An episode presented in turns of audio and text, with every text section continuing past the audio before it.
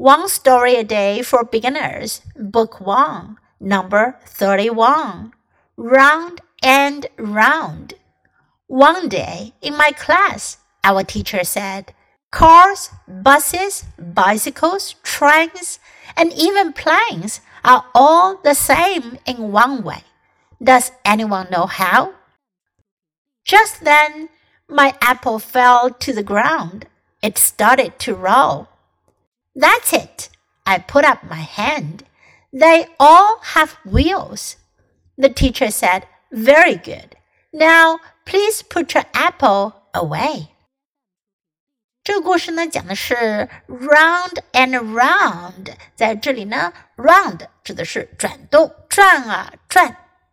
One day in my class，有一天在课堂上，our teacher said，老师说，cars, buses, bicycles, trains， 小汽车、公共汽车、自行车、火车，and even planes，甚至还有飞机，are all the same in one way。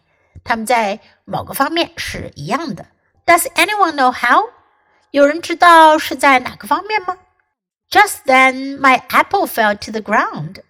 就在那时，我的苹果掉到了地上。Fell 是 fall 的过去式，fall to the ground 掉在了地上。 It started to roll，它就开始滚动起来。That's it，就是它啦。I put up my hand，我就举起了手。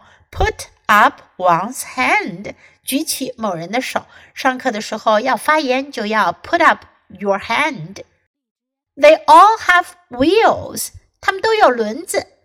The teacher said, "Very good. Now please put your apple away." 老师说 非常好，回答的非常好。但现在呢，把你的苹果收起来，put away，收好。Now listen to the story once again round and round.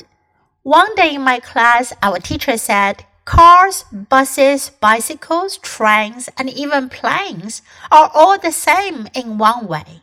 Does anyone know how? Just then, my apple fell to the ground. It started to roll. That's it, I put up my hand. They all have wheels. The teacher said, Very good. Now please put your apple away.